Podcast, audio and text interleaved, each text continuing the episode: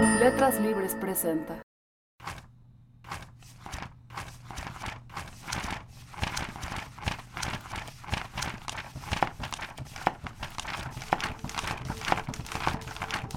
Esto es Detrás de las Páginas, nuestro recorrido mensual por los entretelones de cada nuevo número de Letras Libres. Bienvenidos. En junio, Letras Libres se ocupa de las criaturas digitales. Hace no muchas décadas era sorprendente imaginar un futuro en el que las computadoras y otros enseres automatizados servirían lo mismo para la participación política que para la vida privada. En nuestros días, en cambio, lo extraordinario no es la presencia de la tecnología, sino las esperanzas que hemos depositado en ella, tanto para el mejoramiento de nuestras democracias como de nuestras personas. El hinchado poder de las redes sociales parece obligarnos a redefinir lo que entendemos por relaciones personales. Y en la esfera pública, se consolida la idea de que el entorno decisivo de la política no serán ya los medios tradicionales o la plaza, sino la pantalla del teléfono móvil. Este número busca observar con sano escepticismo el auténtico alcance de las máquinas que nos rodean. Ramón González Ferris es editor de Letras Libres y autor de La Revolución Divertida, publicado por Debate en 2012. En su artículo Grandes Esperanzas, examina el impacto de las nuevas tecnologías en la conversación pública a lo largo de la historia. Yo creo que cuando hablamos de las nuevas tecnologías actuales tendemos a olvidarnos de que hay viejas tecnologías. Tendemos a pensar sobre todo en Internet, pero también en los teléfonos móviles o celulares, como si fueran fenómenos esencialmente nuevos. Y evidentemente eh, lo son en esta forma actual, pero muchas veces no nos damos cuenta de que forman parte de un continuum de evolución tecnológica que procede por lo menos desde la revolución industrial. Entonces lo que he intentado hacer en, en el artículo es poner las nuevas tecnologías en el contexto de la evolución tecnológica que se produjo desde mediados del siglo XVIII hasta hoy, eh, como los trenes o los telégrafos o el cine o la radio o la televisión, y ver que si hay alguna constante histórica en todas estas evoluciones tecnológicas, es que por un lado efectivamente han tenido un gran impacto en la forma en que vivimos como sociedad, han tenido un gran impacto en cómo entendemos la política y qué esperamos de ella, pero también han tenido uh, siempre la constante de que han sido tecnologías que se han recibido con un exceso de optimismo. Si vemos cómo los analistas y los escritores y los pensadores de su tiempo interpretaron uh, el ferrocarril, el telégrafo, la televisión, la radio, todos ellos le concedieron o depositaron en esas tecnologías unas esperanzas mucho mayores de las que en realidad pudieron cumplir. No solo esperaban que el telégrafo nos permitiera comunicarnos o que la radio nos permitiera llevar mm, entretenimiento o información a distancia o que el ferrocarril nos permitiera viajar con facilidad, sino que creían que eran herramientas casi de redención de la condición humana y que podían acabar con todo lo malo que tenemos los humanos, con las guerras, con la incomunicación, con los malentendidos culturales. Y mi argumento es que tal vez las nuevas tecnologías repitan esta constante histórica. Sin duda nos están cambiando la vida, sin duda no deberíamos depositar unas esperanzas desmedidas en ellas porque con Twitter, con Facebook, con los móviles uh, seguimos siendo humanos y nuestros errores simplemente los estamos trasladando a una nueva tecnología.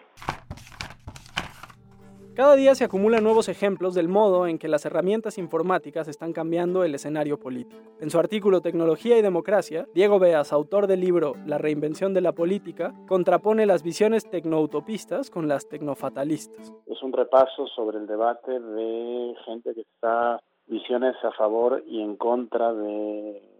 la, influencia de la tecnología en la política o quizá de manera más detallada de aquellos que creen que la tecnología impacto en la política y aquellos que creen que no o que tiene efectos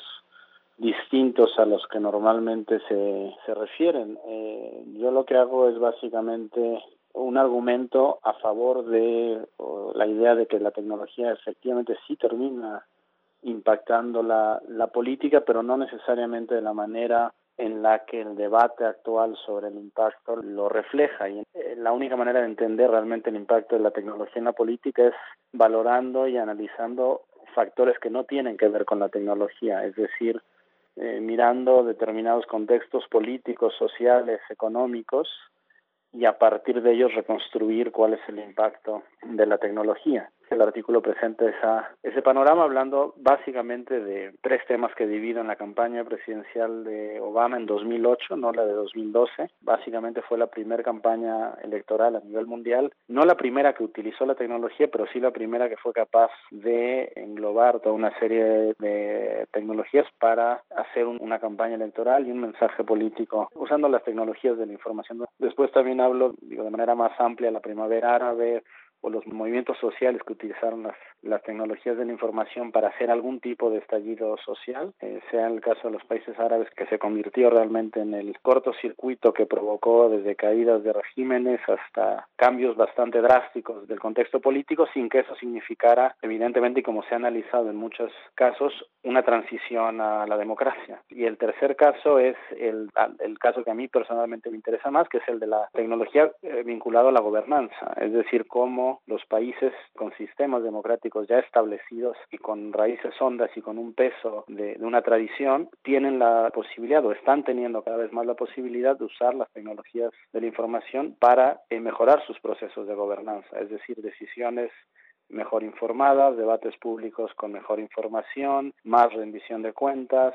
más transparencia, pero que también no es simplemente un sinónimo de adoptar tecnologías y por lo tanto convertirse en eh, gobiernos más abiertos o transparentes. Es, es justamente a la inversa.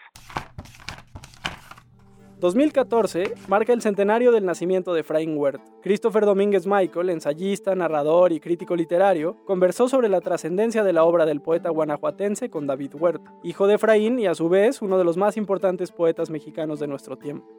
Desde luego él como Octavio Paz y como José Revueltas, nacidos los tres en 1914, pues representan una parte esencial de la literatura mexicana del siglo pasado en el caso de Efraín Huerta está relacionado desde luego con la lo que se entendía en el siglo XX por poesía comprometida y con una fama que tiene de poeta vernáculo, popular, poeta de alguna manera fácil. Desde luego que pues esto es como toda fama, una fama equívoca. Efraín Huerta fue un profundo conocedor de la tradición poética en lengua española y la supuesta facilidad o o prosaísmo de su poesía, pues es solo una, una suposición. Por ejemplo, lo más fácil de Efraín Huerta, que lo que la mayoría de las personas conoce, porque son muy visibles, muy pegajosos, son los poemínimos. Estos pequeños poemas antipoéticos, como se ha llegado a llamar, eh, vienen del lenguaje coloquial, del lenguaje popular, y lo que hizo Efraín Huerta de alguna manera fue devolverlos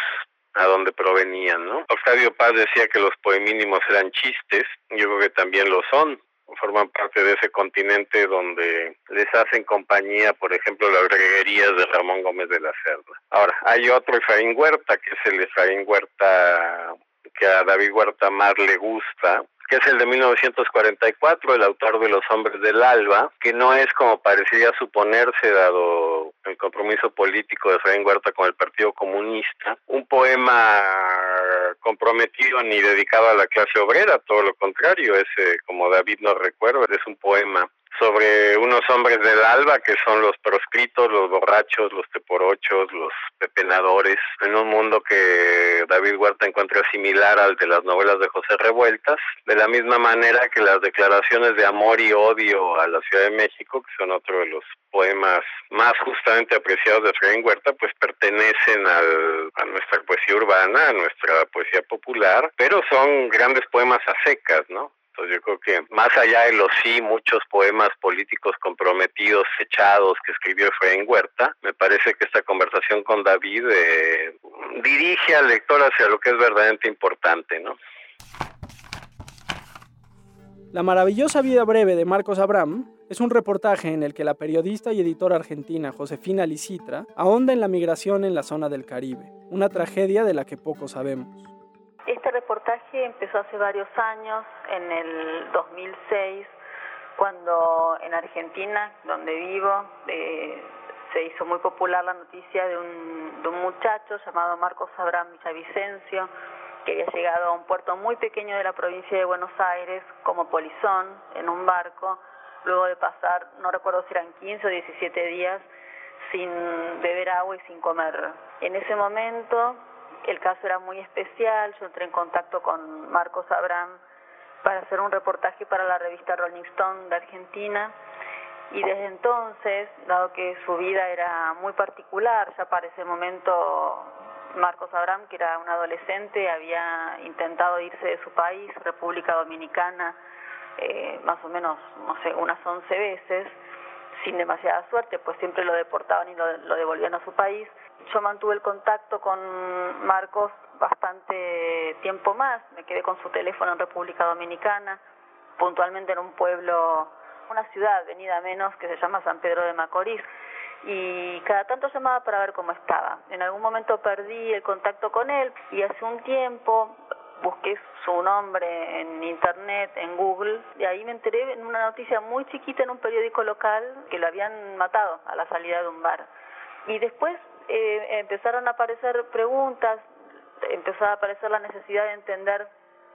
símbolo de qué, en todo caso era Marcos Abraham con su historia, y ahí fue cuando organizó un viaje para ir a República Dominicana, conocer a su familia y tratar de entender por qué Marcos Abraham había tenido la vida que había tenido. Me parece que la historia de Marcos Abraham es un caso bastante didáctico, gráfico y claro de cuáles han sido los alcances del, del, sueño americano, sobre todo en países que tienen esta proximidad geográfica tan notable con Estados Unidos. Creo que en el caso de los países que están muy cerca, este sueño opera con un carácter de realidad y de posibilidad muchísimo más alto y lleva a las personas a, a ponerse en riesgo de maneras muchísimo más notables. Muchos eligen abandonar la tierra con todo lo que eso supone, que mete en juego cuestiones de identidad regionales, hasta eh, atávicas, familiares,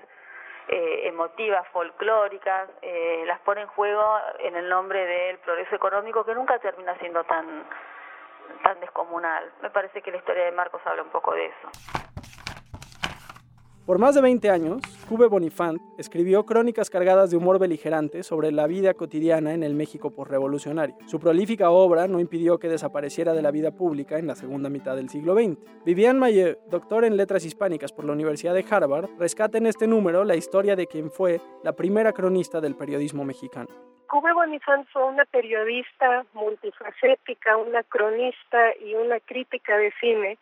que escribió miles de artículos. Yo solo he podido encontrar hasta unos eh, dos mil artículos en la prensa mexicana entre los años eh, 1921 y 1948.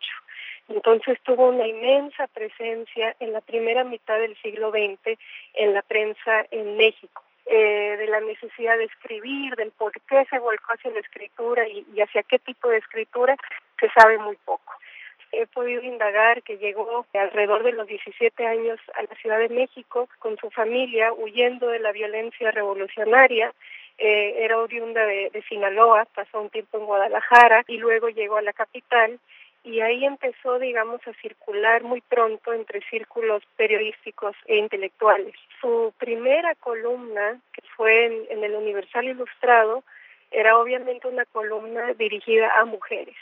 Eh, se suponía en ese entonces que cualquier mujer que, escribía públicamente debía dirigirse a un público exclusivamente femenino.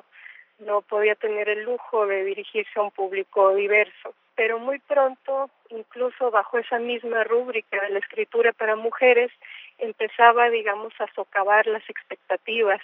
eh, que se tenía de ella y, y a provocar eh, de una manera muy innovadora y a ser muy crítica eh, no solo de las normas sociales, de las normas de género, también de la política nacional. Pues era una voz muy importante que de alguna forma yo creo que pasó desapercibida en gran parte por la poca importancia que se dio por muchos años al género de la crónica. Entonces yo creo que especialmente hoy en día que ya eh, en México y en Latinoamérica en general se reconoce la importancia del género de la crónica, de su forma de intervenir en la vida cotidiana, eh, de su, vamos, en ciertos casos difusa, pero muy importante, eh, su difuso potencial político, eh, yo creo que se vuelve más y más relevante rescatar a, a, cronistas que tuvieron un gran impacto en su momento, pero que no llegaron a, a ser recordados más allá de su tiempo. También en nuestro número de junio, La grandeza y miseria de Gabriel García Márquez, un cuento de Dorte Nors, J. Volpi y la novela de Aeropuerto. Letras Libres estará disponible a partir del 1 de junio en puestos de revistas y también en versión para tabletas en iTunes Store y Google Play. Soy Pablo Duarte y esto fue Detrás de las Páginas.